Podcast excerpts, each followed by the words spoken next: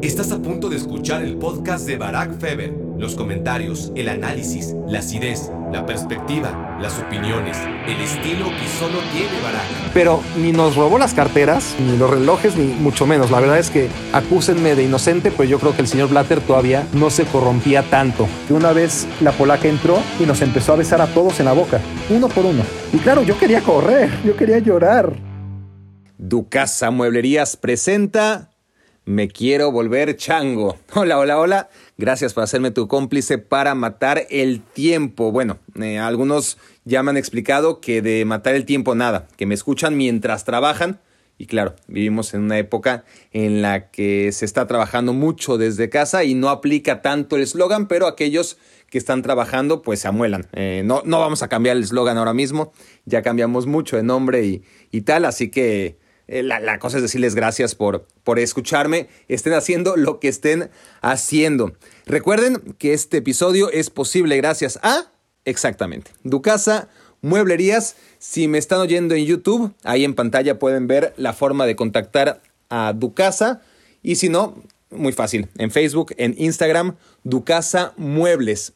Si viven en el noreste de la República o en Estados Unidos, por el área de San Antonio, y dicen que vienen de parte de Me Quiero Volver Chango, les harán un gran, gran descuento. No tengan duda de eso. Además, de descuento sobre descuento, porque ya se viene el buen fin en noviembre, esos 20% y meses sin intereses de cajón. Bueno, ustedes como miembros de esta familia de Me Quiero Volver Chango tendrán mayor descuento. Y si no viven en esa zona de la República, no importa, no se preocupen. Solo les pido un último favor antes de proceder a este episodio de anécdotas y es que la siguiente cancioncita se les quede pegada de por vida por favor. Mueblerías Du Casa. Diseñamos lo que imaginas para tu casa o la oficina. Mueblerías Du Casa. Tu casa, tu casa, tu casa, tu casa. Desde tu imaginación le damos vida a tu ilusión.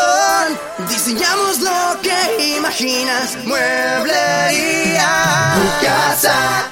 Cuando se bañen, cuando quieran conciliar el sueño, por favor, que les acompañe esta melodía a todos lados. Du casa, du casa, du casa, tu casa. Así, hasta el día en que abran una mueblería cerca de su casa y entonces sí, encarguen la fabricación de cualquier mueble porque nadie como ellos.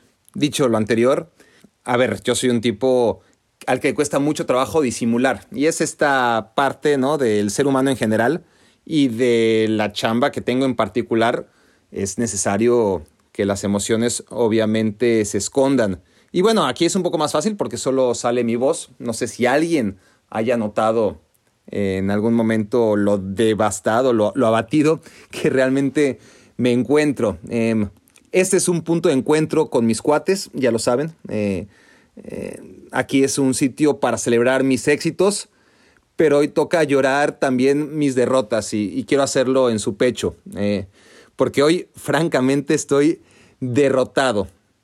¿Por qué? Bueno, esto sucedió hoy, martes, hace algunas horas. Bueno, para ustedes es por lo menos ayer martes, ¿no? Pero bueno, un martes de, del mes de octubre, esto ocurrió en fuera de juego. Yo creo que hay que tomar en cuenta que hoy el United hace un partido que pocos esperábamos, muy agresivo.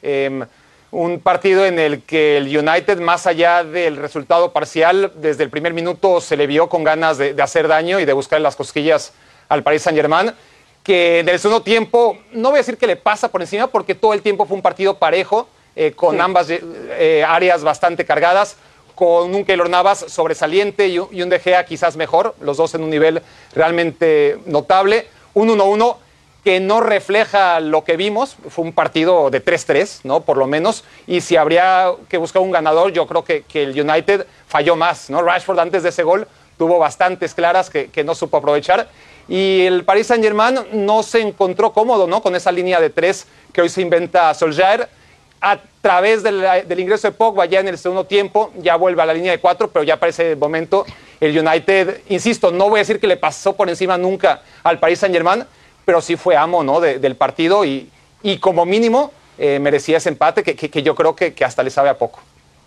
Ok, interesante. Andrés, ¿tú cómo viste ganó el, el- Manchester United. ¡Qué empate! adelante. Ganó el Manchester United con un gol de Rashford al final. Te perdiste la parte final del partido haciendo zapping entre, entre todos los juegos. Para mí fue el mejor partido del día. Creo que A en- el terrible. segundo tiempo nos entregaron ida y vuelta emociones por los dos lados. Ay, ay, ay. Sí, Andrés tiene razón. Como ustedes sabrán, el Manchester United le ganó 2-1 al Paris Saint-Germain en el Parque Los Príncipes. Y el asunto es que si escuchan, esto fue en fuera de juego, eh, si me escuchan, si me ven hablar del partido, pues ocurre más o menos lo que yo digo, ¿no? Es decir, hago un análisis del partido que no está equivocado. De hecho, hablo del gol de Rashford, ¿no? El, gol del 2-1. Menciono claramente, bueno, eh, el gol de Rashford merecido, eh, a pesar de que había fallado unas muy claras. Entonces, a pesar de que estaba consciente de que el Manchester United había metido ese gol de Rashford, una parte de mi cerebro se quedó con el 1-1 que imperó hasta el minuto 87. Una de esas cosas que, que no tienen justificación. A ver, ¿cómo uno se atreve, sobre todo en esta posición, porque errores podemos cometer todos, es decir, a ver, hay profesiones obviamente donde los errores son mucho más delicados y graves y tienes que cuidarlos mucho más y, y aún así no puedes estar exento a ellos, me imagino, y, y no te puede amargar la vida, ¿no? El, el error de un médico, por ejemplo. Eh, pero en nuestra posición, o sea, ¿cómo atreverte a criticar a un jugador, a un equipo? Y además, obviamente, yo me despaché antes de, ese gazapo espantoso. Critiqué al Barça, critiqué a la Juventus.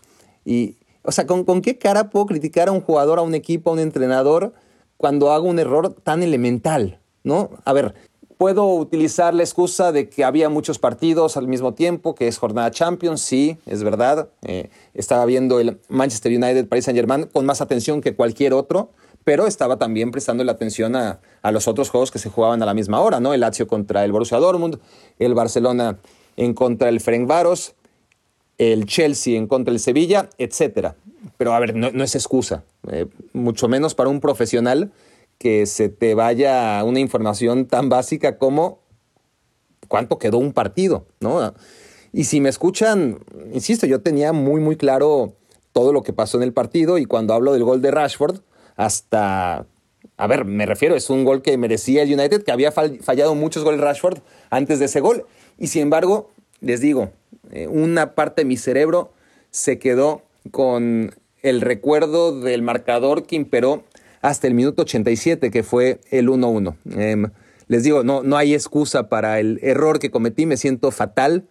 Em, no es primera vez que cometo un error grave, eh, mentiría, en 20 años ya de trayectoria. em, son muchos años y, muchas posibilidades de fallar, pero seguro que esta es la más ridícula de todas, ¿no? Eh, nosotros tenemos una ventaja, ya, ya hablemos de los doctores, los arquitectos y demás, es que nadie nos monitorea. A ver, nos monitorean, sí, eh, en estos tiempos muchísimo en redes sociales, ¿no? Eh, los jefes obviamente te monitorean, pero hay mucha más tolerancia con nosotros que con los árbitros, que con los jugadores, que con los directivos, ni se diga los entrenadores, ¿no? Nosotros eh, mantenemos la chamba, no importa lo mal que lo hagamos, porque, porque no hay una crítica, digamos, formal de la crítica que nosotros ejercemos, ¿no? Eh, nosotros somos jueces, pero no somos juzgados, más que, y de manera muy sanguinaria, por cierto, por las redes sociales, pero ahí, ahí queda, ¿no? ¿no? No es ninguna autoridad nadie en las redes como para evidenciarnos como nosotros nos vestimos de autoridad como para criticar a, a los protagonistas del juego, ¿no? Entonces, entras en una espiral en la que tú te vuelves tu propio fiscal, ¿no? Eh, nadie es más duro que yo mismo a la hora de cometer estos errores. Y cuando digo estos errores, he cometido muchos, pero como el de hoy, a ver, no me quiero imaginar lo que deben de ser los errores que te hacen perder puntos, ¿no? En la cancha. Ya no hablemos de títulos. Los jugadores compruebo en momentos como hoy, donde me siento devastado, donde me voy a ir a dormir con la derrota tatuada en la frente, compruebo la, la fuerza mental increíble que deben de tener los futbolistas y los profesionales en general. Porque, a ver, co- como les digo, ¿no? Al final, cuando eres un deportista, cuando juegas en un equipo y cometes un error, no solamente te tragas tú tus errores, no es como en el tenis, que, que sería una analogía un poco más parecida, me parece, a lo que estoy viviendo yo en este momento, sino que tu error le hizo perder puntos, si no es que títulos, a tus compañeros. Así que, en fin, uno en estos momentos es más empático, ¿no? Con todos aquellos que cometen errores que desde fuera no puedes entender cómo cometió ese error, ¿no? Así de la típica de hasta yo la metería, bueno, aquí hasta cualquiera, ¿no? Cualquiera que vio el partido sabía que quedó 2 a 1. No tiene que ser no, no, tiene que ser comentarista deportivo para decirlo. Así que, en fin, eh, como les digo, errores he cometido unos cuantos a lo largo de esta carrera, pero como este, ninguno. Y, de hecho, mientras estoy hablando, estoy tratando al mismo tiempo de, de memorizar y pensar qué grave error habré cometido y seguro muchísimos, muy, muy tontos, pero, pero son errores que en el momento en el que los cometí y durante esa noche y quizás hasta durante 48 horas parecían gravísimos y que ahora pasa el tiempo y me doy cuenta que, que no lo eran tanto, porque si lo fuesen, me seguiría acordando al menos vagamente de ellos. Y yo no sé si es porque soy muy cínico o si porque realmente no tenían tanta relevancia como la que yo quería darles en ese momento a esos errores, pero ahora ya no me acuerdo de ninguno de ellos. Y esto no va a pasar con este error. Yo sé que este error lo voy a recordar siempre, ¿no? Eh, eh, fue demasiado grave y demasiado difícil de explicar porque no tengo una explicación como para que se me olvide. Pero, pero sí, a ver, por ejemplo, ahora me acuerdo del que fue mi último error. Bueno, ahora es mi penúltimo error en el que, bueno, también es una tontería y, no deja de tener su gravedad, pero eso creo que nos pasa a todos y a mí me pasa mil veces, incluso sin darme cuenta. Y es que estábamos hablando de la Juventus y de la ausencia de Cristiano Ronaldo y yo estaba bla, bla, bla, bla, bla, bla, bla, bla, bla, bla, bla, bla, ya saben, ¿no? hablando de que la Juventus de todas formas tiene gol, que tiene futbolistas con mucha capacidad goleadora y talento y, y me refería a, qué sé yo, a Dybala, a Kulusevski, a Chiesa, y luego empezar a decir, y encima en el medio campo también hay futbolistas que tienen capacidad goleadora, como Pjanic, bla, bla, bla, bla, bla, bla, bla, bla, bla, bla, bla, bla. Y cuando acabo de hablar, me digo a mí mismo, dije Pjanic. Dije Pjanic porque quería decir Ramsey. Obviamente yo quería decir Ramsey. cuando dije Pjanic, pensé en Ramsey. Me imaginé la cara de Ramsey, el número de Ramsey la barbita de Ramsey, pero dije Pjanic. Entonces, no estaba seguro siquiera, ¿no? Eh, ¿Lo dije o lo pensé o, fue mi imaginación? Total que cuando fuimos a corte pregunté, oigan, ¿alguien escuchó si dije Pjanic? Sí, sí dijiste Pjanic, güey. Yo, puta madre, pues me hubieran dicho, ¿no? Este, en ese momento es más fácil, te corrigen y ya. Pero a ver, ese tipo de cosas em, no es que me las tome a la ligera, pero nos pasa a todos sin darte cuenta, ¿no? Piensas en, en alguien y dices otro nombre. Eso, eso es natural pero lo que me pasó ahora no se me va a olvidar. Eh, y, si se me llega a olvidar, queda la grabación aquí, esta confesión dolorosa para el recuerdo eterno, para que me flagele una y otra vez con un resbalón que de verdad me es muy, muy difícil de digerir. Pero bueno, ya, supongo que no es para tanto. Eh, supongo que no es para tanto. Vamos a ver si en algún momento logro reírme de esto. Gracias por fungir como mi paño de lágrimas. Tengo que levantar el ánimo porque si no, este episodio de Baracnécdotas va a ser un desastre. Ojalá los papelitos me hagan pensar en otra cosa porque no puedo seguirle dando vueltas a algo que ya está y, ni modo. Eh, peores cosas hay en esta vida sin ninguna duda. Así que, bueno, eh, ya conté una baracnécdotas, ¿no? Eh, la baracnécdota más fresca que pueda haber, es decir, casi casi en vivo, mis, mis reacciones tras el que creo que es mi peor error al aire, bueno, estoy seguro que es mi peor error al aire dentro de mi carrera, creo que bien vale una baracnécdota. Eso no quiere decir que no haya aquí todavía 35 papelitos esperando a ser sacados, pero, pero ya veremos, ¿no? Porque, porque ya he contado hoy una de las cinco anécdotas del día Así que restarán cuatro papelitos para el día de hoy. Así que ahora sí, vamos a sacar un papelito. Antes que nada, ya se me está olvidando, patrocinado por supuesto por Sweet Fever Cakes. Sweet Fever Cakes. Fever como mi apellido. Sweet Fever Cakes es la pastelería de Lorena, de mi mujer, que la verdad es una artista. Métanse a Instagram y, denle follow, por favor. Eh, creo que ayuda bastante eso, así que será un bonito regalo de aniversario, además, que estamos mañana cumpliendo 15 años, así que si le llegan unos cuantos followers a su pastelería, sería sensacional. Ahora bien, si ustedes tienen una pastelería o un negocio y, quieren anunciar una baracnécdota en lugar de Sweet Fever Cakes, pero yo con los ojos cerrados, ¿eh? Por supuesto. Eh, bienvenida sea. Eh, obviamente, en este caso, eh, la compensación económica está muy por encima del amor que le puedo tener a Lorena y a sus pasteles, que realmente están buenísimos. Pero bueno, dicho lo anterior, Ahora sí, vamos a leer el portero de Pumas, dice el papelito.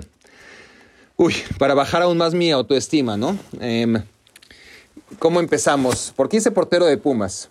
Bueno, a ver, está claro que, visto lo visto hoy, no sirvo para comentarista deportivo, pero aún menos para futbolista. Eh, de chiquito, mis amigos decían que era malo yo jugando al fútbol, yo digo que no era tan malo. Por supuesto que ese momento decía que para nada era malo, pero la verdad es que comparado con lo que me gustaba el fútbol, ¿no? Eh, yo debía ser un crack y era mediocre. No era malo, era mediocrón, ¿no? Yo, yo nunca me sentí malo. Eh, siempre me quejo aún hasta esos días, ¿no? Que, que googleas Barack Feber y lo primero que sale es una edición ventajista de aquella contracrónica de Alex de la Rosa, como todas las contracrónicas son ventajistas, obviamente. Eh, pero bueno, la verdad es que tampoco soy mucho mejor que lo que se ve. Em, no paraba de hablar de fútbol, estamos hablando de la primaria, pero a la hora de la verdad, que es en los recreos, pues no me quitaba a nadie de encima, ¿no? no nunca fui un jugador exquisito. Bueno, a casi nadie. De repente sí, en velocidad o a ver, tan malo no era, insisto. Y eso sí, le echaba más ganas que nadie, ¿no? Y, en el cemento me revolcaba en la línea de gol y, evitaba goles. Y, eso me hizo que, me volviera a defensa, ¿no? En, esos clásicos añorables que eran durísimos de quinto contra sexto. Nosotros íbamos en sexto y, y aquellos eran menores y, y querían trepársenos a las barbas. Y, y de hecho eran unos clásicos porque podíamos utilizar todo el patio, ¿no? Eh, cuando eres chiquito, en cuarto, tercero, segundo, tenías que usar los patios eh, que daban a, lo ancho, ¿no? Es, es, la misma cancha, digamos, es un pedazo de cemento, vamos, pero, pero jugábamos a lo ancho, los chiquitos, y los grandes sí tenían el, teníamos el privilegio de, por fin, después de tantos años de espera, jugar a lo largo, ¿no? Y, y mandar a, a los niños a, freír espárragos porque pues, tocaba jugar quinto contra sexto. Entonces ahí yo me ponía de defensa y siempre tenía la sospecha de que me ponían ahí porque estorbaba menos, la verdad. Pero no sé cómo ocurrió exactamente que un día fui el último en decir Safo parar y ahí cambió mi historia. ¿Por qué? Porque, porque así como era muy bueno siendo defensa a la hora de salvar goles sobre la línea, me di cuenta que si usaba las manos era todavía mejor, ¿no? Y, y entonces un chico como yo, que no paraba de hablar de fútbol y que no podía jugar al fútbol tan bien y que sufría la burla ¿no? de, mis compañeros por ello, pues me encontraba con que por fin era bueno, ¿no? Era realmente bueno porque pues, era alto, porque tenía buena colocación, y bueno, y porque obviamente podía usar las manos, lo cual en el fútbol es como una especie de fraude, ¿no? El, portero para mí es como un espectador tramposo. Eh, pero bueno, fue como un retiro del fútbol de lo que yo considero, ¿no? Lo que yo creo que todos consideramos el fútbol de verdad, porque los porteros de hoy en día sí que son futbolistas, muchos de ellos, pero en general el portero no es tan futbolista. Entonces yo a los 12 años me, me retiré de una manera bastante digna del de, fútbol de verdad para dedicarme a ser portero. Y descubrí un estatus que, no había tenido nunca, ¿no? Que, que es algo tan importante para la autoestima de un chico como que seas uno de los primeros que te escogen ¿no? a, la hora de hacer equipos. Entonces, nunca había sido yo de los primeros. E, eso sí, eso sí. Siempre, obviamente, de antemano, la pinche preguntita que todavía la tengo aquí en, en el oído vas a parar, ¿verdad? Yo, o sea, porque si no, yo entendía que, que, que, que, más que pregunta era como amenaza, advertencia. O sea, ni, ni en pedo me iban a escoger segundo o tercero de su equipo, si no era porque iba a parar. Entonces, tuve mis noches de gloria, mis tardes de gloria, cuando visitamos el Crisol y el Miraflores. Son escuelas ahí en Ciudad de México. Recuerdo que uno de esos dos partidos, creo que fue contra Miraflores, nos estaban goleando.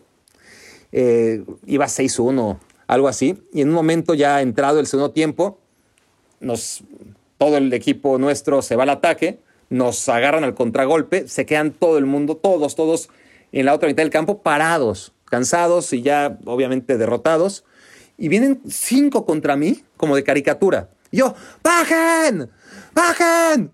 ¡bajen! Mientras se acercaban todos los rivales y, y que me disparan y la paro. Y rebote y vuelvo a parar. Y la tercera, yo, yo mientras paraba una tras otra, veía cómo mis compañeros estaban viendo en medio campo muertos de risa sin la menor intención de ayudarme.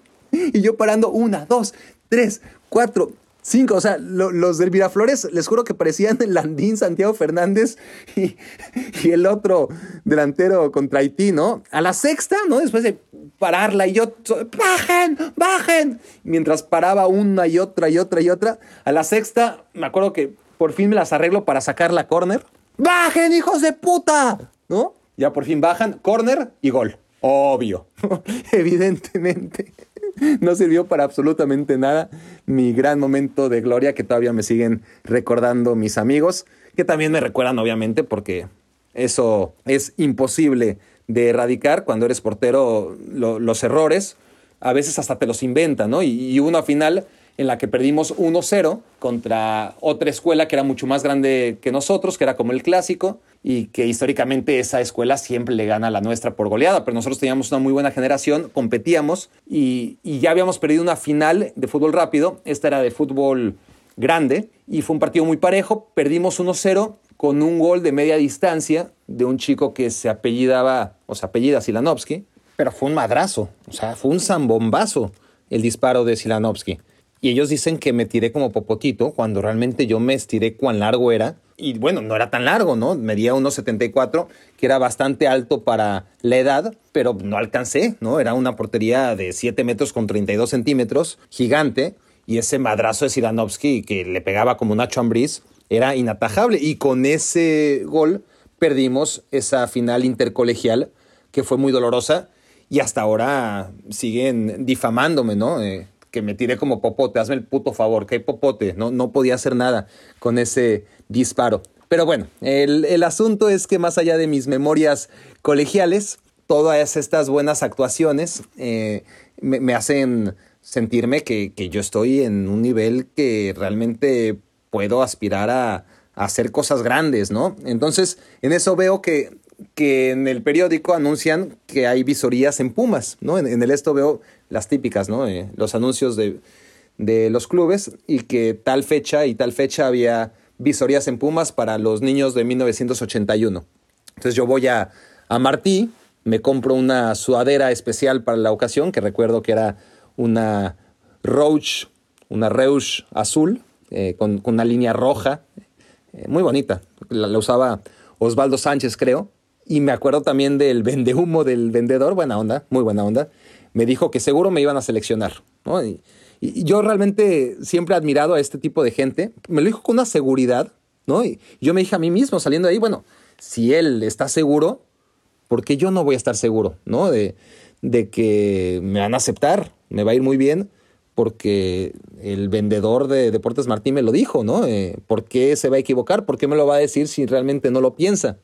Llego, y bueno, ya saben, la, visoría típica, 5 mil niños, esperas tu turno durante dos horas, cuando te toca, juegas una cáscara de 20 contra 20, tiraron a mi portería una o, dos veces, de las cuales una fue gol, y bueno, seguimos esperando a que vieran al resto, y cuando dan la lista de quienes se quedan, se saltan la F de Feber, obviamente pasan de Fernández a, a Fi a Fontana, a, Fuentes, ¿no? Mejor, de Fernández a Fuentes, y no pasan por el Feber.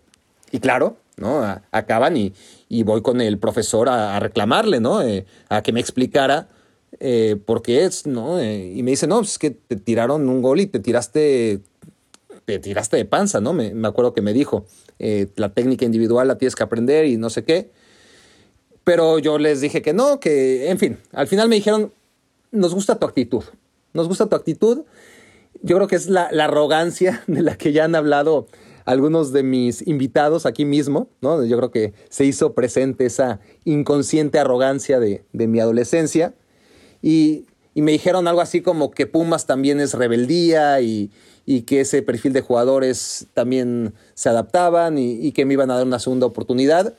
Y la neta, yo creo que más bien era mi pinta de niño rico, ¿no? A, lo mejor creían que, qué sé yo, que mi mamá estaba buena y ya saben cómo se las gastan. Este, o que por lo menos iba a poder contribuir, ¿no? Con la siempre golpeada economía de los entrenadores de fuerzas básicas en México. Así que, en fin, me dicen que me presente a los entrenamientos de lunes a viernes a las 4 de la tarde. Y yo, a ver, ¿qué pedo?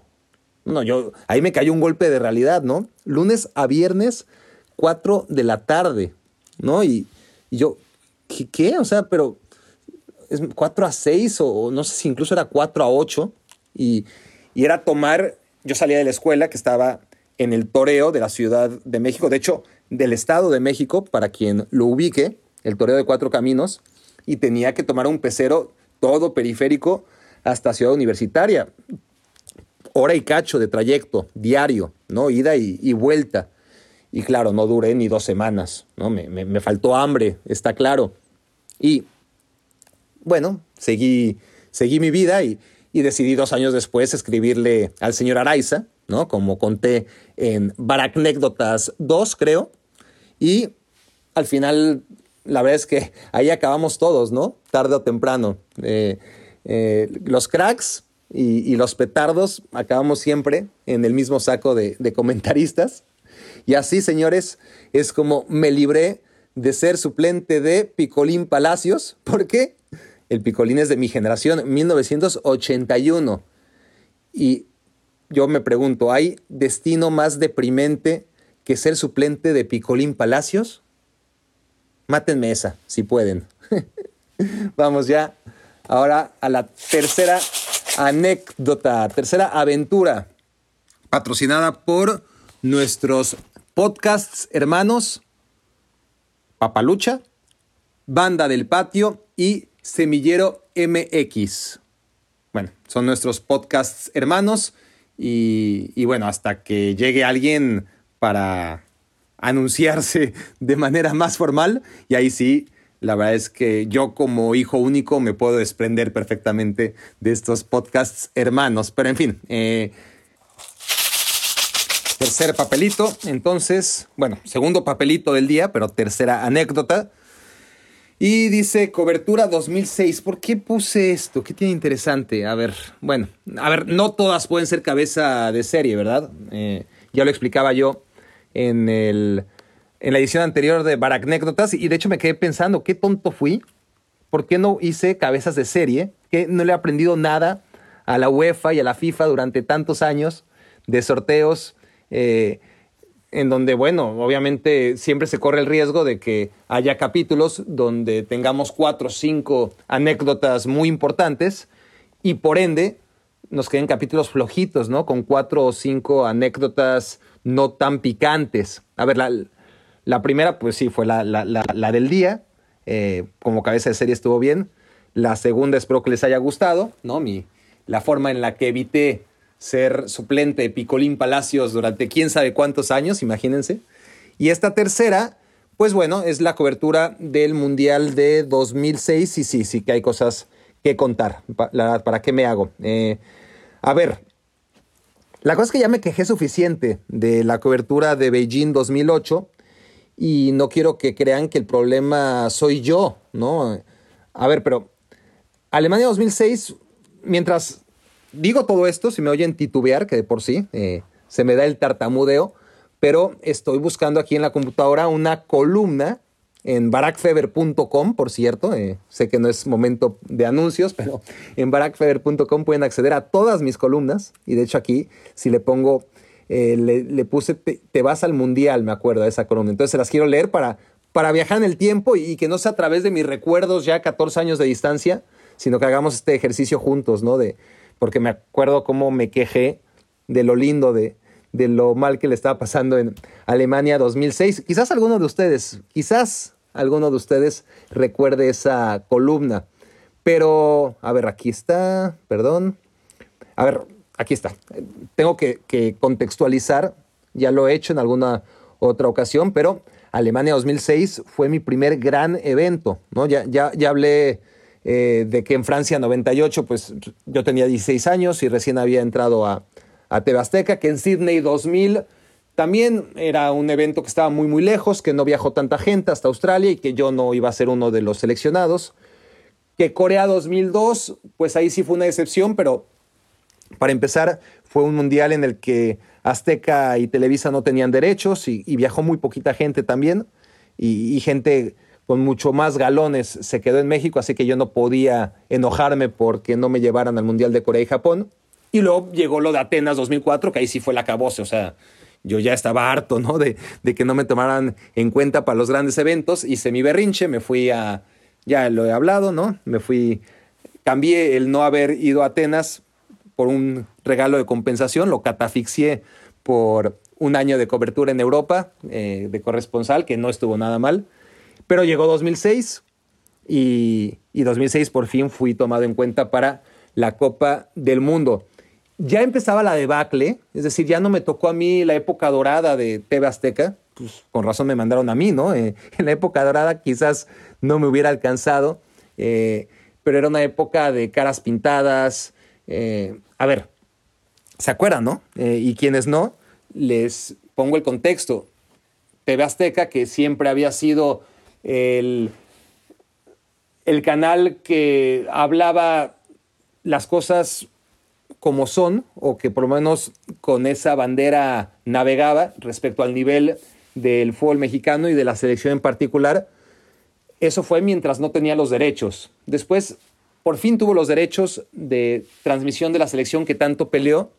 Mantuvo durante unos cuantos años quizás esta postura, esta naturaleza de ser crítico, pero hubo un momento en el que ya no pudimos ser así. Y al contrario, nos convertimos en Televisa 2, o mucho más absurdo, porque la campaña de, de Televisa previo a Alemania 2006 era ponte la camiseta, ponte la verde, algo así.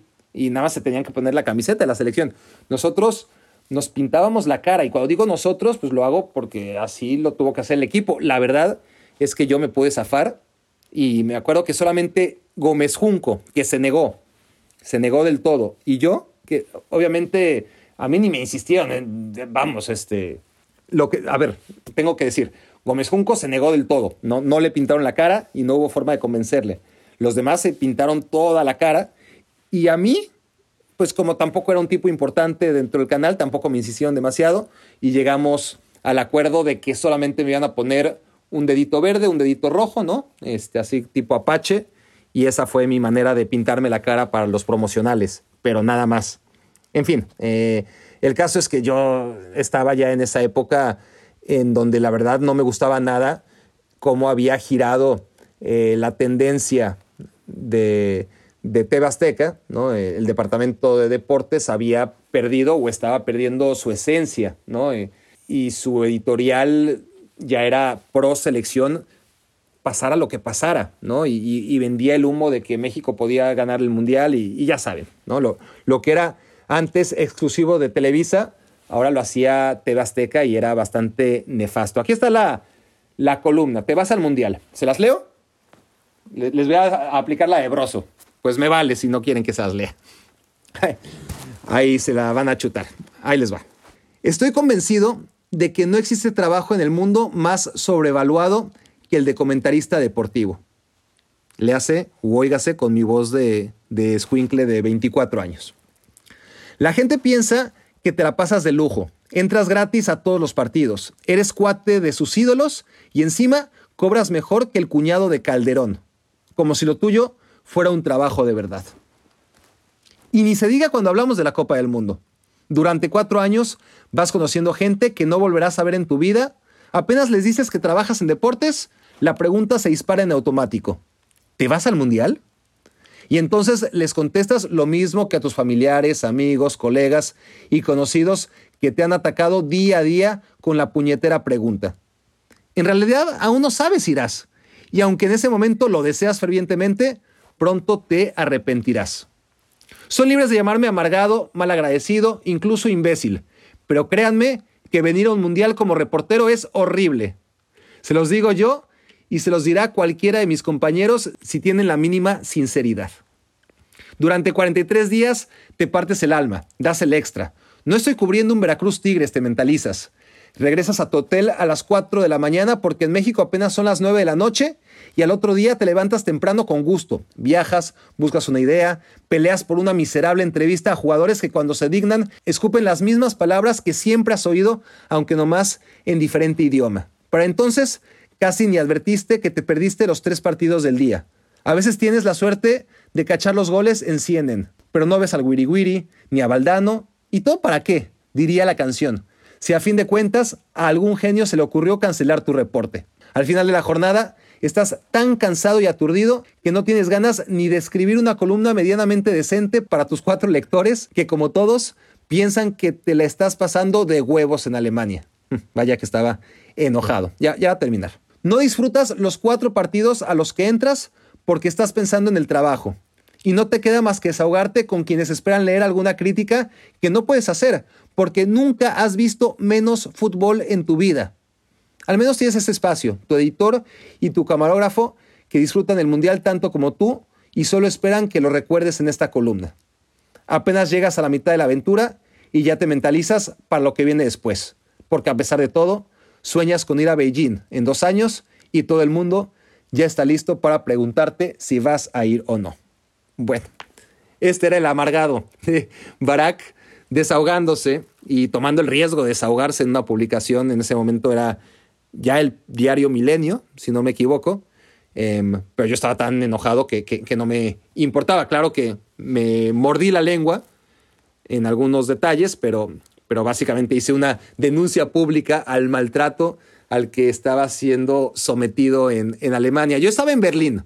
Recuerdo haber viajado hasta cinco o seis horas un momento dado para cubrir a la selección de Brasil si así se ofrecía, no porque me lo pidieran, sino porque yo levantaba la mano. Realmente tenía ganas de, trabajar. Estaba en mi primer mundial.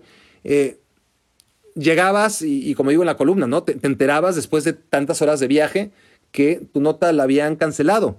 Y, yo no me enteraba por mí mismo porque yo no, no hablaba a casa a preguntar y, mucho menos hacía a mi familia ver eh, los protagonistas para ver si entraba o no entraba mi nota, pero sí me enteraba porque el editor siempre llamaba a su casa a preguntar y, casi siempre le decían, no, no entró, no entró, no entró, no entró. Y no entraba porque solamente hablaban de selección mexicana. Recuerdo una vez en específico que realmente nos la rifamos ¿no? Yo, yo tenía la mentalidad que había visto en la tele, ¿no? De, de cómo hacían las coberturas Faitelson, Marín, etcétera. Treparme a los árboles si era necesario, ¿no? Para tener una imagen de porquería. Entonces hice una nota de cómo tratábamos de cubrir a Argentina a puerta cerrada, ¿no? Y, cómo pasábamos entre lagos y troncos y, y la verdad estaba, estaba buena porque, porque era así como medio amarillista, como le gusta a Azteca.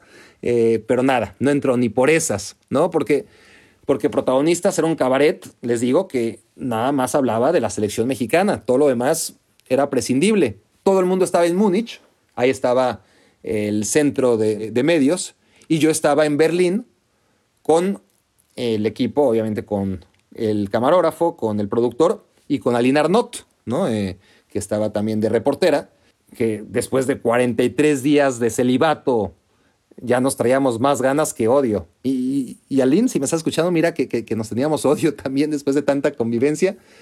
Pero bueno, me porté bien, me porté bien como siempre, eh, porque nunca supe portarme mal. Eh, en fin, estaba en Berlín yo y, cubría también la, ciudad vecina que es Leipzig, el, el, que ahora es el equipo de Red Bull, la ciudad de Red Bull. Y, y mi fuente diaria era la selección alemana, era lo que yo tenía que cubrir y, realmente no había nada, no te daba nada. Era la conferencia de prensa, que además te ponían casi siempre a, a un tal Joachim Löw. Y cuando digo un tal Joachim Löw es porque era el auxiliar de Klinsmann. En ese momento yo no sabía, ah, pero este se va a convertir en el técnico campeón del mundo. No, no, era un tipo que yo no conocía de nada. Por cierto, eh, paréntesis, cuando digo Joachim Löw y nadie me entiende, es porque según yo, ¿no? Eh, a Joachim Low, o como le dice la, gente en general, según yo lo pronuncio como se debe, o, lo más cercano a, a, como se debe pronunciar, ¿no? Joachim Löw.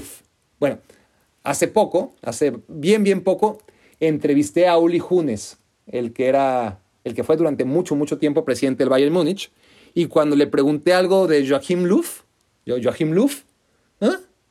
Joachim Löw, se me quedó viendo así como, oh, y tuvo que eh, el intérprete, bueno, no, no, no necesitábamos intérprete, pero estaba ahí como siempre eh, el jefe de prensa eh, monitoreando las preguntas que yo le hacía. Y ya le, ya le dijo la buena pronunciación de Luf, que, resultó que no es Luf, sino yo qué sé, Love, ¿no? Entonces, bueno, eso nada más para, fue como un estate quieto para mi mamonería a la hora de pronunciar apellidos. Pero lo que le estaba diciendo es que Alemania no te daba nada. A ti como reportero, absolutamente nada, ¿no? Esa conferencia de prensa del auxiliar de Klinsmann y nada de el técnico, ni de los jugadores, ni nada. A la prensa germanoparlante, a la prensa alemana y, de países que hablan alemán, sí que me acuerdo que los tenían mejor considerados y los apartaban y, y les daban jugadores, pero al resto, no, nada, pero nada de nada. ¿Por qué digo esto? porque no importaba tanto, porque todas formas mis notas las cancelaban, ¿no? Entonces cuando yo tenía que hacer una nota de Alemania y la cancelaban, pues casi me daba igual porque realmente te inventas al primero, al segundo, al tercer, al cuarto día, le das la vuelta, pero al quinto ya no hay nada que inventar y, ya sabía que de todas formas las notas de Alemania no tenían importancia en protagonistas, eh, que, que así fuera una muy buena nota, no iba a entrar. Pero ¿qué pasa? Que llegados a octavos de final, me pongo a ver el bracket y, y en la mierda, ¿no? Me doy cuenta que si México avanza, juega en contra de Alemania en cuartos de final. Y ahí sí me iban a poder trabajar y exigir nota diaria cuando no había nada. O sea, no se imaginan la presión asquerosa que había en TV Azteca en torno a la selección nacional. Tiempos, por cierto, en que se encubrió el doping de la Copa Confederaciones, el famoso tema de Carmona y Galindo, y que Faitelson, Faitelson y José Ramón, como, como no pudieron decirlo en Tebasteca porque no les dejaron, porque era el negocio del canal, tuvieron que filtrarlo en las cadenas internacionales, ¿no? Eh, y mientras tanto salir con la cara pintada al aire, ¿no? Estamos hablando del año previo en la Copa Confederaciones, era todo muy nauseabundo, yo realmente le estaba pasando muy mal y no quería ser parte de eso y no quería, mucho menos, que me empezaran a presionar y pedir entrevistas de Balak y de Schweinsteiger todos los días, porque no iba a pasar. Si, si, no pasó en la fase de grupos, en lo previo a los hipotéticos cuartos de final, no me iban a dar esas entrevistas solamente porque la televisión mexicana, ahora sí, de un día para otro, estaba interesada por, por los alemanes porque iban a ser su rival. Entonces llega el partido previo, ¿no? ese partido previo al encuentro contra Alemania, el cuarto partido, que es contra Argentina, ¿no? Eh, se acordarán, me imagino. Y a mí me toca verlo en el estadio del Leipzig, en la zona de los argentinos. Y, ya saben, ¿no? Gol de Márquez al inicio y puta, yo en la madre, cabrón. Llega el gol de Crespo, o bueno, autogol de Borgetti, aunque Jared dice que, que no la toca. Veto a saber si fue gol de Crespo o autogol de Jared. El caso es que yo me alivié y, y a ver, esto que le estoy diciendo con tanta tranquilidad, no se los confesaría si, si no fuesen mis amigos, ¿no? Eh, mis amigos más cercanos, porque me lo he callado durante años y solamente se lo he confesado a, la gente más allegada, ¿no? A la que tengo más confianza y, por supuesto que ustedes lo son, porque me da hasta vergüenza y, y no es para más, porque la verdad, no me odien, no saben cómo festejé el gol de Maxi Rodríguez. Tanta era la presión, tanta era mi obsesión de no tener que sufrir una semana el hecho de cubrir a la selección alemana que venía yo cubriendo durante todo el mundial y a la que nadie le hacía caso, pero de repente tener que hacer notas e inventarme entrevistas que no iba a conseguir ante jefes que no les iba a importar. Bueno, el hecho de que me haya librado de eso con ese gol de Maxi Rodríguez, que, que- que por cierto, qué golazo, ¿no? Eh, miren, yo creo que la otra vez me hacían la pregunta, ¿cuál es el mejor gol que has visto en un estadio? Y yo, bueno, es que he visto muchísimos, afortunadamente, y no me voy a acordar de todos, pero, pero yo creo que los dos más bellos fueron justamente Argentina contra México, y los dos fueron goles de Argentina. Aquel gol de Maxi y otro de Messi contra Osvaldo en la Copa América de Venezuela 2007. Pero bueno, la cosa es que yo estoy en la tribuna con los argentinos. eh, bueno, eso no, no fue por elección, sino es porque ahí me tocó estar.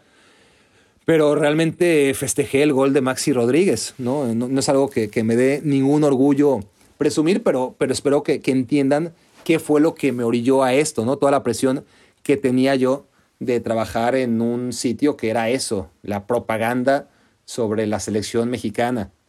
Em, el caso es que Alemania contra Argentina fue el partido de cuartos de final y me dejaron en paz. Obviamente a nadie le importó lo que yo mandaba sobre la selección alemana porque ya el rival no iba a ser México. Eventualmente llegó la final que se iba a jugar y se jugó obviamente en Berlín donde yo estaba y claro, ya para la final Tebasteca se trajo a todas las figuras que estaban en Múnich, en el Media Center, y a nosotros ni la cortesía de mandarnos por los refrescos, ¿no? Los que ya estábamos en Berlín, olvídate, nada, como si no existiéramos.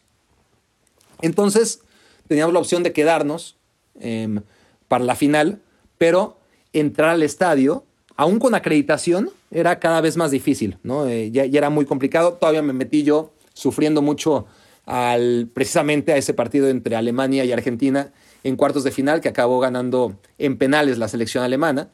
Pero, pero ya para la final estábamos advertidos de que no iba a ser posible pasar a la cancha sin tu acreditación. Te ibas a tener que quedar ahí en, en el palco, no en el palco, digo, en la zona donde hacen las entrevistas y, la sala de prensa, y no ibas a poder ingresar a, a las puertas que daban a, la cancha. Entonces iba a ser imposible ver el partido con tu acreditación. Necesitabas un boleto y, no había forma de conseguir boleto. Cuando me enteré que Aline, con sus ojitos tapatíos, o, o michoacanos, mejor dicho, había conseguido un boleto, me ardí tanto que fue ese momento que decidí ni siquiera intentarlo, no, no, no, no quería intentar y, fracasar el hecho de, de- ver la final. Entonces, ya que me había perdido la final, recuerdan, ¿no? De, de la Eurocopa dos años antes, disponible en Baracnécdotas 3, me parece, ¿no? La, la historia de, de por qué estando en la Euro no vi la final de la Euro. Bueno, aquí dije, pues ya si no vi la final de la Euro, ¿qué puede pasar si me pierdo la final del Mundial? De todas formas, no la iba a poder ver, yo veía que iba a estar muy complicado.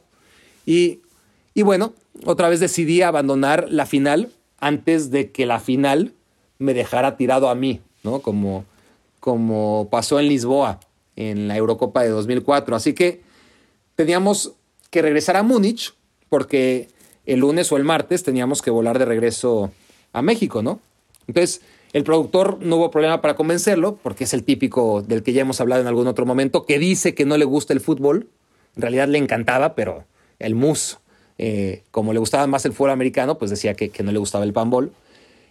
Al camarógrafo también lo convencí de viajar a la hora del partido, a la hora de la final, ¿no? Del Mundial, viajar hacia Múnich, porque al otro día, después del partido, los trenes iban a estar infestados, ¿no? De, prensa, de italianos, de franceses, todos viajando de regreso de, Berlín a Múnich. Entonces, yo les dije, agarramos ahora el tren y vamos en contrasentido, ¿no? Mientras todos los de Berlín, todos los de Múnich vienen a Berlín, nosotros vámonos a, a Múnich y, claro, encontramos los vagones vacíos. Y ahí andabas, ¿no? Eh, yo, obviamente, sabiendo que estaba jugando la final de un mundial, eh, pero con el recuerdo de lo que habían sido las finales del 90, del 94, del 98, del 2002, dije, "Ah, la final seguro iba a ser una final de mierda, ¿no? Como todas. Pero bueno, a pesar de que el tren estaba vacío, de alguna manera fue imposible, ¿no? No enterarnos del resultado. Cuando llegamos al hotel, yo ya sabía que había ganado Italia la final en penales, Pero nos sentamos a, ver en el cuarto, ¿no? La, final en diferido y no saben cómo la disfruté, ¿no? Y, claro, de lo que me perdí otra vez.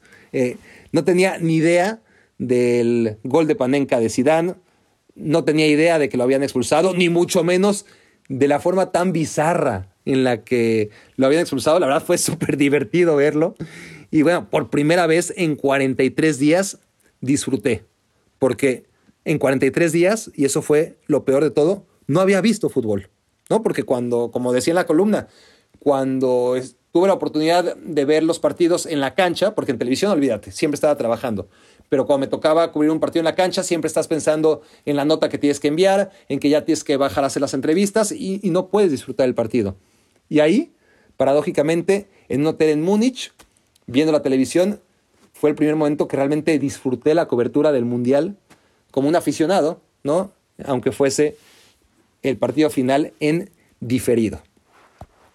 Bueno, llegamos ya al intervalo, ¿no? Al intervalo este interacto, ¿no? Que le llaman en el teatro. No le llamo medio tiempo porque, para empezar, ya llevamos tres quintos y además la publicidad aquí solo es entre amigos, eso ya lo saben. Hablando de amigos, seguimos recaudando fundadores de este proyecto. Lo único que tienen que hacer es enviar un email y ser parte de esta secta que crece, bueno, a ver, no crece ni rápido ni, ni, a lo idiota, ¿no? Eh, al paso que debe, está creciendo porque queremos calidad ante todos. Tú que te lo estás pensando, porque siempre recibo mails diciéndome yo no sabía, no quería o lo dejé para el último, pero a ver, sé que hay muchos que, están pensando en escribir, pero que por alguna u otra razón no lo han hecho. Bueno, ¿cuáles son los beneficios? Lo recuerdo. Uno, el más importante, me van a hacer sentir bien. Y miren que en estos momentos necesito sentirme bien. Ya, ya se me había olvidado. Ya me dieron ganas de llorar otra vez. bueno, eso, además de que con su crítica pueden mejorar el podcast, entrarán a los sorteos también para que hagan llegar sus preguntas, ya sea a mí o, al invitado en cuestión. Participarán en los fantasies. Em, por cierto, hoy empezó, hoy martes, bueno, ya es la madrugada del miércoles, pero ustedes me entienden. Eh, arrancó el fantasy de la Champions League. Ya habíamos también empezado el de la Premier League, así que esta es una muy buena oportunidad para que solamente entre miembros fundadores de Me Quiero Volver Chango participemos en estos fantasies que tanto gustan. Y en adelante queremos hacer reuniones, primero virtuales, luego físicas.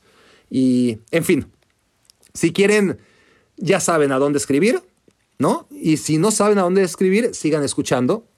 Y si no lo digo en este podcast, seguro que lo encuentran en cualquier episodio anterior, ¿no? Mi dirección de correo electrónico. Lo pongo difícil a manera de rito de iniciación, ¿no? Así para que sientan que, realmente les costó volverse miembros fundadores de Me Quiero Volver Chango. Bueno, algunos de los miembros seleccionados para hacerme sus preguntas los vamos a mencionar ahora, ¿no? Porque José Cetina de Mérida fue seleccionado para hacer una pregunta y él me dice, para ti, de los que te ha tocado vivir, ¿cuál ha sido el mejor y peor mundial y por qué? Bueno, el mejor mundial fue para mí el de Brasil. Tiene mucho que ver con la experiencia, así como en Alemania la pasé fatal y ni siquiera te puedo decir qué tal estuvo el fútbol en el Mundial de Alemania, que parece que estuvo bastante bien, pero como no vi más que muy pocos partidos, no te sabría decir. Y a diferencia de eso, mi cobertura en 2014 fue sumamente placentera. Eh, lo disfruté mucho, estaba yo en, estudio todo el tiempo, pude ver todos los partidos que quise. Eh, en el estadio también los, los pude ver como aficionado. Eh, los demás en la tele no me perdí de ninguno. Y, fueron muy buenos, o sea, más allá de, de que siempre está sesgada eh, tu visión de un mundial de acuerdo a cómo te fue en él, pues que, a ver, así a bote pronto, ¿se acuerdan el grupo de la muerte donde Costa Rica agarra y nadie pensaba que, que iba a sacar un solo punto y resulta que acaba primero invicto sobre Inglaterra, sobre Italia, sobre Uruguay? Eh, bueno, el 7-1 que a mí me toca vivir en el estadio, en el Mineirazo, eh, historia de, yo creo que es el segundo partido más importante o, que será más recordado. A ver, yo, es más, corrijo, yo creo que es el partido, quitando las finales de los mundiales, que, que son aparte, la mayoría de ellas, es el partido de una Copa del Mundo que más se va a recordar, ¿no? El 7 a 1 de Alemania sobre Brasil. Argelia jugó muy bien, Lionel Messi fue a menos y, la final ya no la jugó tan bien, pero, pero estaba haciendo un buen mundial. James Rodríguez fue espectacular. Eh, las sorpresas, ¿no? España, que llegaba como gran favorita porque había ganado eh, dos Eurocopas y el Mundial y, dio pena, y, ese golazo de Van Persie, la goleada que nadie esperaba de Países Bajos a España. Em, volteretas, me acuerdo muchas volteretas, muchos golazos. Ahora mismo me acuerdo precisamente ese de Van Persie contra España y en el que se tira de, de Palomita y el de James Rodríguez contra Uruguay, que fue otro golazazazo, pero, pero me acuerdo que hubo muchos. En fin, eh, sí, el mundial que más me ha gustado de todos, los que he visto, es el de Brasil 2014. Y el que menos también tiene mucho que ver, obviamente, con la experiencia, fue el de Corea 2002. Corea-Japón fue un mundial feo porque los horarios fueron horribles, ¿no? Verlos desde México era levantarte a las 4 de la mañana, o, más bien no dormirte. Me acuerdo que un partido era a las 12.30, el otro a las 4 y el otro a las 7 y media de la mañana, ah, o algo muy parecido. Entonces, yo aguanto las desveladas sin problema. De hecho, es muy, muy, muy, muy tarde. Ahora mismo son las 3.16 de la mañana y no tengo ningún problema. Y he estado grabando aún más tarde. Pero te aguanto la desvelada si, si, si me estoy entreteniendo. O te aguanto un mal partido siempre y cuando sea una hora decente. Y en Corea y Japón 2002 se juntaron las dos cosas, ¿no? Eh, eran malos partidos por lo general, y eran a un horario horroroso. Entonces, no, no me gustó nada esa Copa del Mundo de Corea-Japón 2002, mi querido José Cetina. Vamos con la pregunta de otro miembro fundador, Javier Lozano. En tu opinión, como comentarista, ¿qué tan bueno es José Ramón Fernández? A ver, yo hace unos comentarios, dice, creo que su lugar en la historia lo tiene ganado, pero a mi gusto es más por su liderazgo y dirección de equipos que porque sepa desglosar o analizar un partido. De hecho, en los últimos años me parece algo limitado para hacerlo. Bueno, em, a ver, lo que pasa es que no sé qué edad tengas, Javier, pero sí me parece lógico que, que los menores de 30 no entiendan que se venere tanto la figura de José Ramón Fernández porque se perdieron su mejor versión, ¿no? Eh, la mejor versión de José Ramón sabía siempre por dónde abordar los temas, sacar lo mejor de ti y sacaba lo mejor de ti por temor más que por otra cosa, ¿no? Porque, porque sabías que, no podías fallar. Uy, si me hubiera pasado, y es lo malo, ¿no? Ahora cualquier cosa me, me hace recordar mi terrible error sobre el Manchester United 1 Paris Saint Germain 1. Uta, si eso me hubiera pasado en esa época, ni les cuento, ¿no? Entonces no te podía relajar, no te podía relajar en absoluto. Em, cuando lo veías desde la tele, porque yo ya estoy hablando como, pues como subordinado, ¿no? Pero, pero cuando lo veías desde la tele, veías a un revolucionario, ¿no? Eh, tenía recursos limitados, pero peleaba contra el gigante, ¿no? En este caso, Televisa, que lo tenía todo, y, le ganaba además, ¿no? Eh, denunciaba lo que solo él se atrevía en ese momento. Y, además de ser combativo, era, era divertido, no era realmente entretenido. No, no, era un tipo chistoso, nunca lo fue, pues realmente era un tipo que daban ganas de ver en la, en la tele. Eh, en caliente, un show espectacular que duraba hasta las 2, 3, 4 de la mañana y que conducía de manera espectacular. Bueno, protagonistas, un maestro de ceremonias, los protagonistas de cada dos años, sí, que son los que más se recuerdan, obviamente, eh, por su gran papel, cómo sabía exactamente la manera en la que tenía que interactuar con los comediantes. Es también maravilloso lo que hacía José Ramón. Pero los protagonistas de a diario, ¿no? los de la mesa redonda, eso eh, era también un maestro de ceremonias magnífico. Y lo demás tiene razón, ¿no? Tiene razón.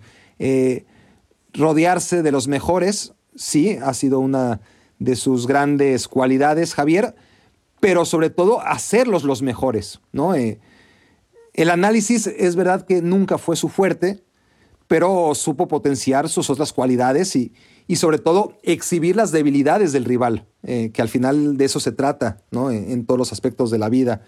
Em, Y sobre todo, lo más importante y el legado que va a dejar José Ramón es que en tiempos donde la libertad de expresión tenías que ganártela, ¿no? Es decir, no cualquier tarado como yo tenía libertad de expresión en ese momento. Ahora sí es fácil, ¿no? Y, cualquier, cualquiera dice cualquier cosa.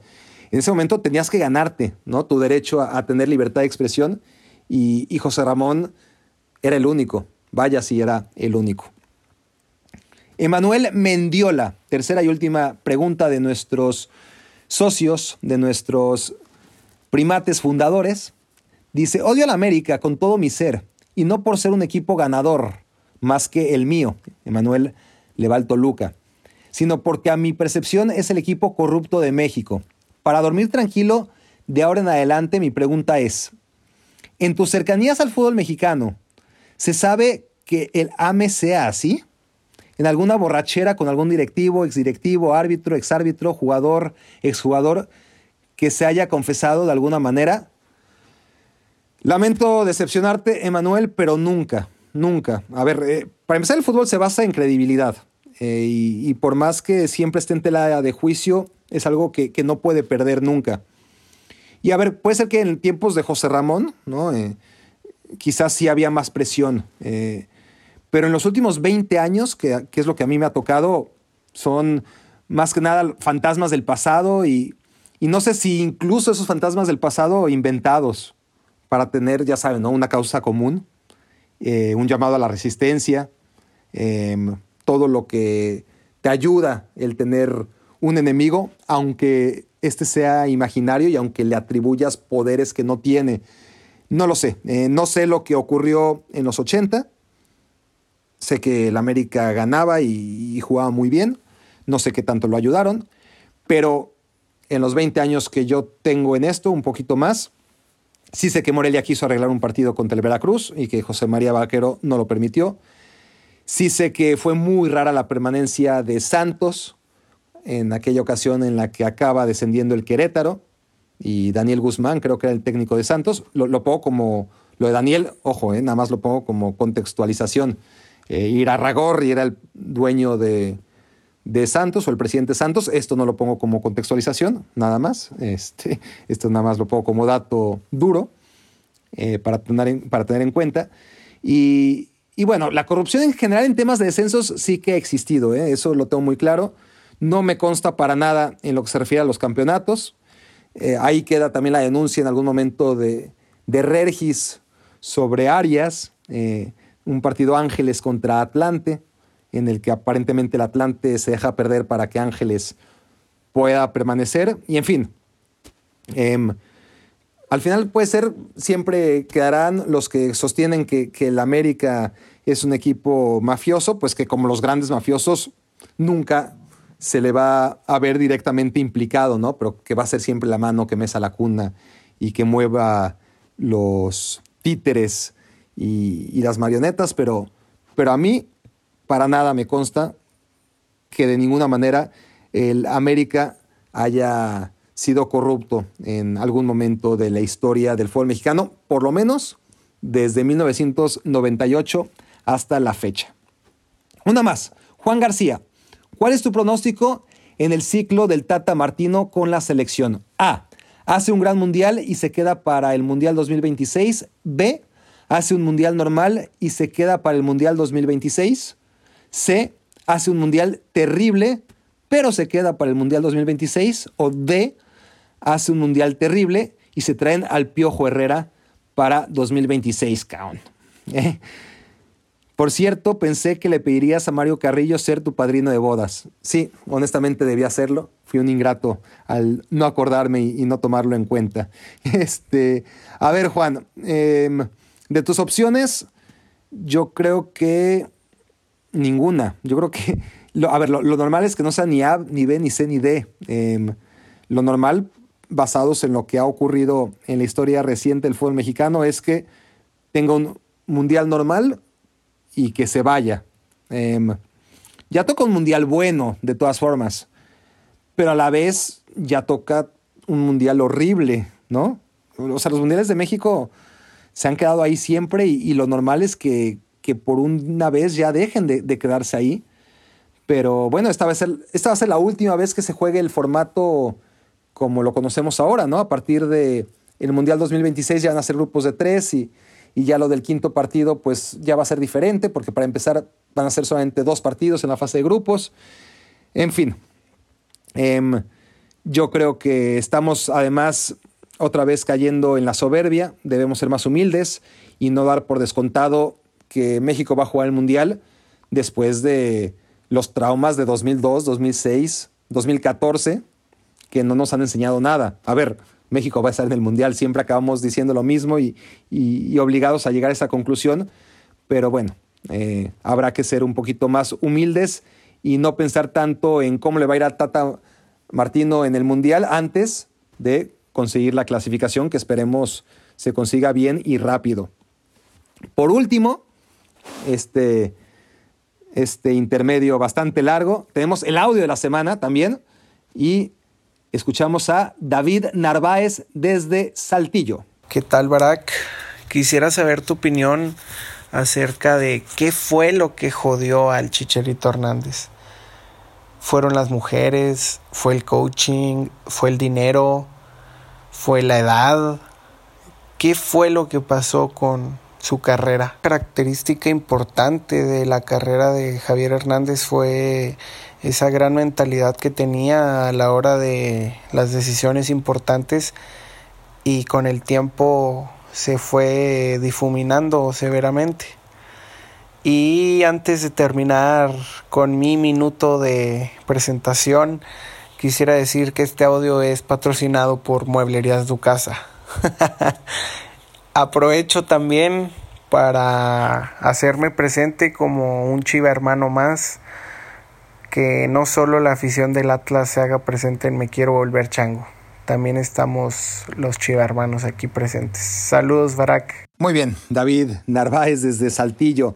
Es interesante, a ver, yo creo que se puede abordar desde por lo menos tres perspectivas, ¿no? Una, yo creo que hizo bastante, ¿no? Hizo bastante más de lo que le tocaba de acuerdo a sus limitaciones. Eh, al final, Chicharito cumplió el sueño de cualquiera, ¿no? Eh, eh, el sueño que consiguió Kuno Becker o que habían conseguido los mexicanos, ¿cómo era? Este, Santiago Muñez, ¿no? Solamente se podía conseguir en las películas, lo consiguió él en la vida real.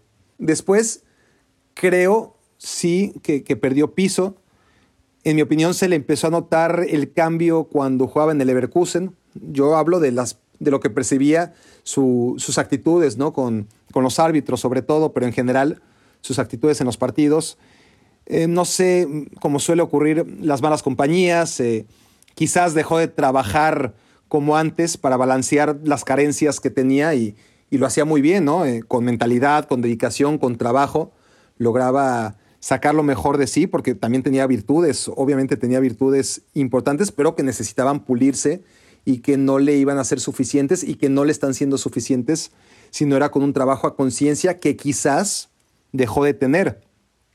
Pero bueno, al final todo esto lo decimos porque su carrera fue a la baja, fue como en declive y, no al alza, ¿no? Y por eso nos queda una sensación de decepción, de que pudo ser mucho más, porque, porque fue bajando niveles, ¿no? En lugar de subirlos.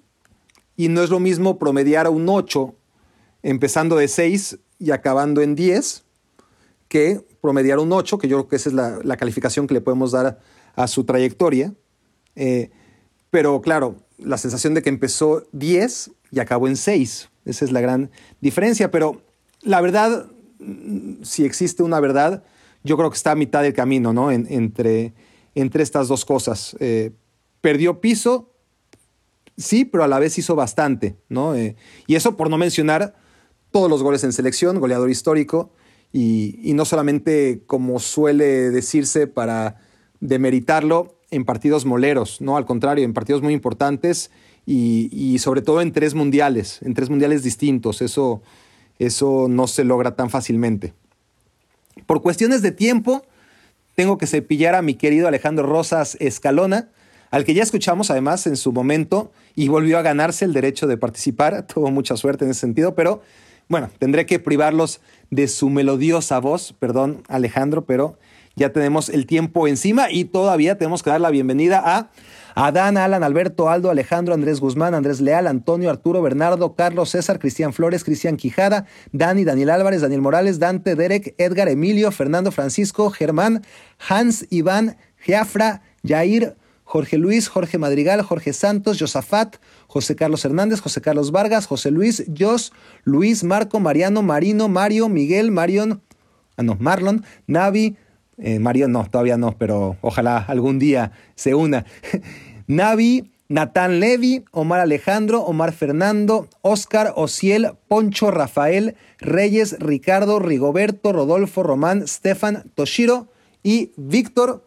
Bienvenidos a la secta de miembros fundadores de Me Quiero Volver Chango.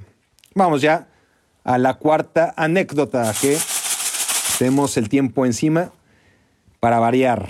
Esta es patrocinada por, bueno, ya patrocinamos un poco barakfeber.com, eh, la varada a la que le queremos poner el empeine, pero es nuestro, nuestra newsletter. Eh, si no les llega, se supone que si ustedes son miembros fundadores, tendrían que recibir también la varada en sus emails, que son reflexiones, recomendaciones. Em, si no les llega, háganmelo saber, por favor, mándenme un correo electrónico y, lo solucionamos. ¿Cómo pueden suscribirse a la varada? Métanse a barakfeber.com y ahí les va a salir una ventanita, pongan su dirección de correo electrónico y ahí van a recibir la varada, que como les dije antes, no me gusta el nombre, pero no puedo estar cambiando de nombre cada rato. Estoy pensando en ponerle el empeine. No sé qué opinen. Si alguien quiere opinar al respecto, dígamelo. Cambiarle de nombre la varada por el empeine, que es nuestro patrocinador. Además de mi cuenta en Twitter, aprovecho mi cuenta en Instagram, que es arroba barakfeber. YouTube, también búsquenme como barakfeber. TikTok, barakfeber. Eh, no dejen de seguirme, de apoyar a este proyecto con su follow. Y, ah, también en Facebook estoy como, ya tengo una nueva página oficial, si puede llamarse así, em, que se llama The Barack Fever, o sea, T-H-E, The Barack Fever. Ok, cuarto papelito. Blatter, Blatter, Blatter. Mm, esta me hubiera gustado para cerrar, ¿no? Eh, esta me hubiera gustado que fuera la quinta anécdota del día. Pero, a ver, eh, es buena, es, buena la, mi anécdota con, con, Blatter. Porque corrí el año de 1999, ese viaje por Europa del que ya les he hablado, ¿no? Cuando lo de la Roma Lazio. Estaba ese viaje condicionado por el calendario del fútbol, ¿no? Yo iba a cada ciudad según Iba con un amigo, con Ari, íbamos a cada ciudad según el partido que hubiera en esa fecha. Entonces llegamos a Zurich, seguramente era un lunes, sin otra idea más que visitar la FIFA. Aquí íbamos a ir a Zurich, si no era a tomarnos una foto afuera de la FIFA, ¿no? Eh, así como teníamos nuestra foto en la Torre Eiffel, en el Coliseo de Roma, en la Puerta de Alcalá, pues en la FIFA también necesitábamos una foto, ¿no? Así que fuimos ahí, llegamos a, la dirección y en eso viene saliendo un señor y nos dice, ¿quieren entrar? Pasen, pasen, les van a dar un pin. Nosotros, ah, súper, excelente. Era ya nochecita. Así que entramos y imagínense, a ver, quiero que se imaginen nuestras fachas, ¿no? Eh, semanas mal comiendo, sin bañarnos, muertos de frío, con las barbas mal crecidas, ¿no? De, de semanas eh, de, adolescentes, ¿no? Que, ni siquiera tenemos la barba cerrada. La secretaria nos da una bolsita a cada uno y, no lo podíamos creer, ¿no? O sea, tenían, a ver si me acuerdo, yo creo que me acuerdo de todo. Tenían un llavero de la Copa del Mundo, ¿no? Eh, dorado, espectacular. Una tarjeta amarilla y una roja, que aún conservo, eh, la amarilla, como separador de, de libros cuando leo, que hace rato no lo hago, no le vayan a decir a Gómez Junco, pero me tengo que poner las pilas en ese sentido. Uso la tarjeta amarilla como eh, separador. Em, ¿Qué más? Revistas, eh, pósters de todas las ediciones que se habían jugado el Mundial hasta la fecha, es decir, de Uruguay 30 a Francia 98. Pósters que, por cierto, el otro día estaba buscando y que no encontré, porque esa dotación, que era como una dotación tipo de las que te daba Chabelo, ha sobrevivido varias mudanzas y, por aquí debe andar, pero, pero no la encuentro. Em, venía un banderín de la FIFA también, un calcomanías, eh, bueno, una playera del Fair Play, de esas que, con las que salían los niños con la, o siguen saliendo, ¿no? Eh, con una gorra y una playera amarilla del Fair Play, preciosas. La playera me la puse hasta que se me rompió, literalmente. 2013, yo creo que todavía me la seguía poniendo. Em, había un florero, también me acuerdo, con pins. Nos dijo la secretaria, agarren uno si quieren. Y Simón, agarramos los que cupieron en nuestros puños, adolescentes, ¿no? Porque había un, un florero con pins de la FIFA y otro con pins del Fair Play, precisamente. Y ahí, obviamente, nos atascamos también y los metimos a la bolsa. Em, hay que decir que en 1999, FIFA era una marca más o menos respetada. Eh, al menos por mocosos de 18 años como nosotros, era incluso venerada, ¿no? Y en eso, mientras nos estamos robando los pins, en eso escuchamos a alguien bajando las escaleras. Y bueno, ya, se imaginarán quién era, ¿no? ¿Podemos tomarnos una foto? Claro, claro. ¿no? La, y, ahí tengo la foto, es una foto vergonzosa, porque no solo por nuestras fachas, sino que se ven ahí, está Blatter, está este, mi amigo y yo, y las mochilotas de, ¿no? Esas típicas backpacks gigantes de trotamundos, eh, tiradas ahí sin ningún tipo de cuidado, ¿no? Eh, en la pulcra sala de la FIFA. Y ahí están nuestras backpacks tiradotas este, atrás de, la foto en donde estamos posando mi amigo Blatter y yo. Em, el edificio del que se iban a, mudar pronto, por cierto, eh, y asumo que después de que se mudaron a, un lugar más moderno, nada sería lo mismo, pero no que le faltara modernidad eh, a, ese, a esa instalación de la FIFA bastante coqueta. Ari le hablaba en inglés, mi, amigo le hablaba en inglés a Blatter y yo, yo decía, háblale en español, que el señor habla como, habla como 383 idiomas, ¿verdad, señor Blatter? Unos igualados totales.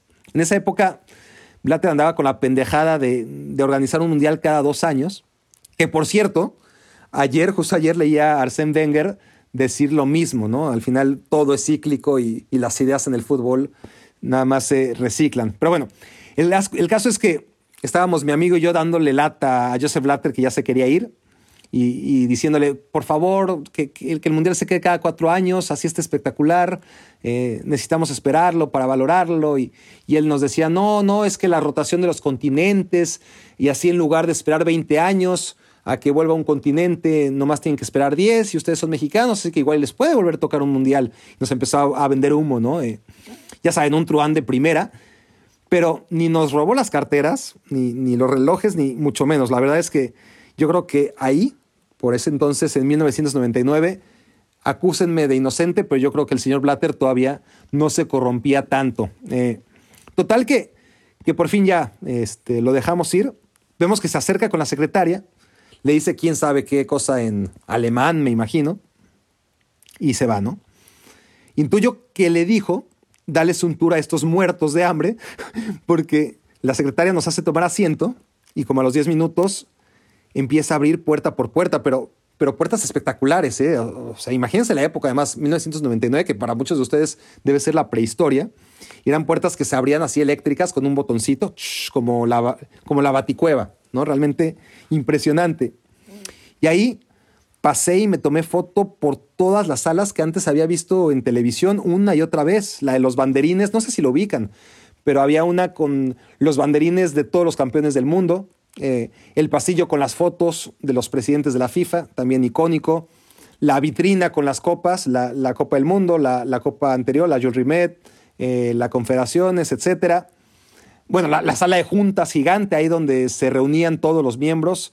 Y, y ahí nos dejaron sentarnos y tomarnos la foto, ¿no? Ahí justo donde se sentaba Blatter me senté yo con el escudo inmenso de FIFA en la pared. En fin, un trato espectacular. Íbamos por una foto cuando nos dijeron, les vamos a dar un pin, entren porque les van a dar un pin. ¡Wow! Era el día más feliz de nuestras vidas. Por un pin. El resto fue, uff, realmente la FIFA valora al aficionado, ¿no? Es, es como el ritual de me quiero volver chango, ¿no? Si, llegas ahí, te tratan como si fueras Raúl Orbañanos, ¿no? Híjole, tocayo. qué bien nos trataron en la FIFA, ¿no? ya me estoy sentando, me estoy sintiendo como orbañanos hablando de, de qué bien lo tratan en León, pero, pero realmente fue espectacular, lo tengo que confesar. Vamos ahora sí a la quinta aventura. Cada vez quedan menos papelitos. Todavía quedan, ¿cuántos? Este, quedan 31, ¿no? Bueno, sí. Que quedaban 32 y después de este quedan 31. A ver. Uy. Este es fuerte, este es fuerte. Bueno, mientras me armo de valor para contarlo, les digo que esta quinta baracnécdota del día es traída a ustedes por... ¿Por quién más? Por Ducasa Mueblerías. La verdad es que no era parte del acuerdo, pero quiero ofrecer esta mención extra de cortesía porque además sé que no les va a importar, no les va a incomodar, porque ustedes saben de sobra que Mueblerías Ducasa, Ducasa Mueblerías es Me Quiero Volver Chango, es parte íntegra de, de esto porque es uno de nosotros, es uno de ustedes y quiero recordarles que son especialistas en la fabricación de muebles personalizados, diseño de closets, de cocinas, lo que se imaginen. Si, su imaginación no tiene límites, entonces los genios de Ducasa tampoco en convertir su imaginación en mueble. Así que, bueno, si tú, si tu tío, si tu papá, si tu suegro, cuñado, así como Luis Jonathan, que es el dueño de Ducasa Mueblerías, si uno de los tuyos tiene una empresa tan grande o, mediana o, o, pequeña, da igual. Lo importante es que quieras crecer de la mano de este podcast.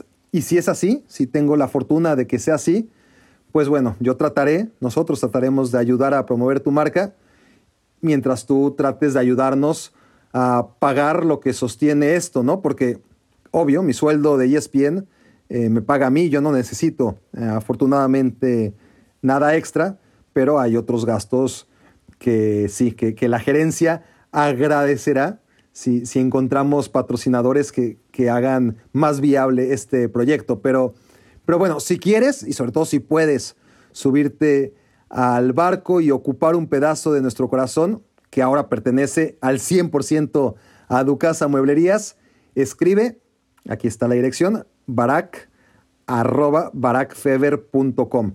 Si vas a escribir tus comentarios, quejas, sugerencias, saludos, siempre los contesto, pero tengo un montón.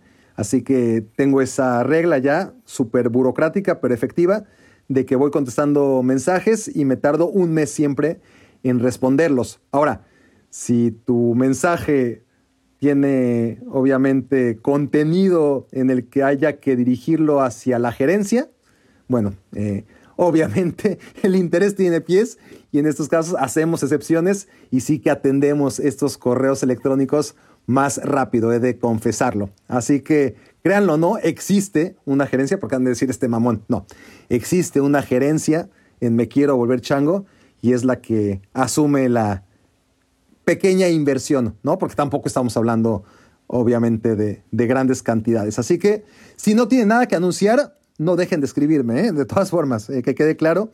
Eh, ese mensaje que les pido es como una suscripción a todo lo que hagamos aquí en Me Quiero Volver Chango, así que tómenlo como eso, como si fuera un like o como si se estuvieran suscribiendo oficialmente a Me Quiero Volver Chango como miembros fundadores. Bueno, les digo qué dice el papelito que saqué. Bueno, dice mi primer beso. Y es muy triste, es, muy triste. Lo tengo borroso, eh, afortunadamente, no, no es algo que recuerde todos los días. Todo fue muy rápido. A ver, quiero decirles, recuerden que aquí toco temas de índole personal siempre y cuando tengan que ver con el trabajo o con el deporte, aunque sea de paso. Y aquí, más que de paso, la historia de mi primer beso está totalmente ligada y condicionada al espacio laboral, a la oficina. En su momento, en Baracnécdotas 1 tal vez, y en el capítulo con Alex Blanco, seguro, cuando lo tuvimos de invitado, ya hablamos del gallinero, ¿no? Eh, esa redacción de 5 por 7 metros más o menos, siendo generosos, con 5 o 6 computadoras, dos de ellas, recuerdo, nada más dos de ellas tenían internet en un principio, y ahí mismo donde Alex Lara me dio aquella bienvenida, para más detalles, por favor acudan al capítulo con Alex Blanco. Confesiones de dos comentaristas, creo que, ese título tan mamerto le puse. Eh, bueno, en esa reacción pasó de todo. Y una de las más peculiares experiencias que vivimos eran las visitas de la polaca. La polaca era una mujer güera de en sus 40, quizás en sus 50, que estaba loquita, ¿no? Eh, salía en un show que daban después de hechos, creo recordar, y salían los peluches, y, era como cómico, como de, de parodia, y el, show se llamaba La Polaca, ¿no? Era un show de, de parodia política. Y en la tele esta señora, esta chica, esta mujer, pues aparecía en su papel, ¿no? Pero más o menos normal, ¿no? Eh, así como, como la gente en general sale en la televisión y, ejerce un papel mucho más extrovertido del que tiene en la vida real, aquí era todo lo contrario. Ella tenía su papel en este show que se llamaba La Polaca, pero vamos, era dentro de todo una reportera normal, ¿no? Eh, pero fuera del aire, fuera de cámaras, era un peligro, era una cosa que afortunadamente no he visto algo así en mi vida. Em, en la vida real era una cosa de locos, así se los digo. Entraba a la redacción, nos bailaba, nos coqueteaba. Un día, híjole, un día uno de nosotros, muy famoso él, no puedo decir más, eh, ¿cómo decirlo en términos que no sean cochinos y a la vez audibles, ¿no? Para menores de edad. Ahora, digamos que una vez uno de nosotros en plena redacción llegó a tercera base, si me entienden. A ver, se, los voy a poner. A ver, se los voy a poner así. ¿Se, acuerdan de aquella canción de Molotov de No sabes ni cuánto me divierte que me quieras tanto por checarte el aceite? Ah, en fin. Bueno, imagínense aquello en la mesa, ¿no? En la mesa del, centro de la, oficina. Y el otro, pues, pues ya sabes, este, mientras todos nos hacíamos los tontos, ¿no? Eh, viendo hacia otro lado. Y cuando no había ni siquiera computadoras para todos, era, era tremendo, ¿no? ¿no? sabíamos ni, ni dónde escondernos.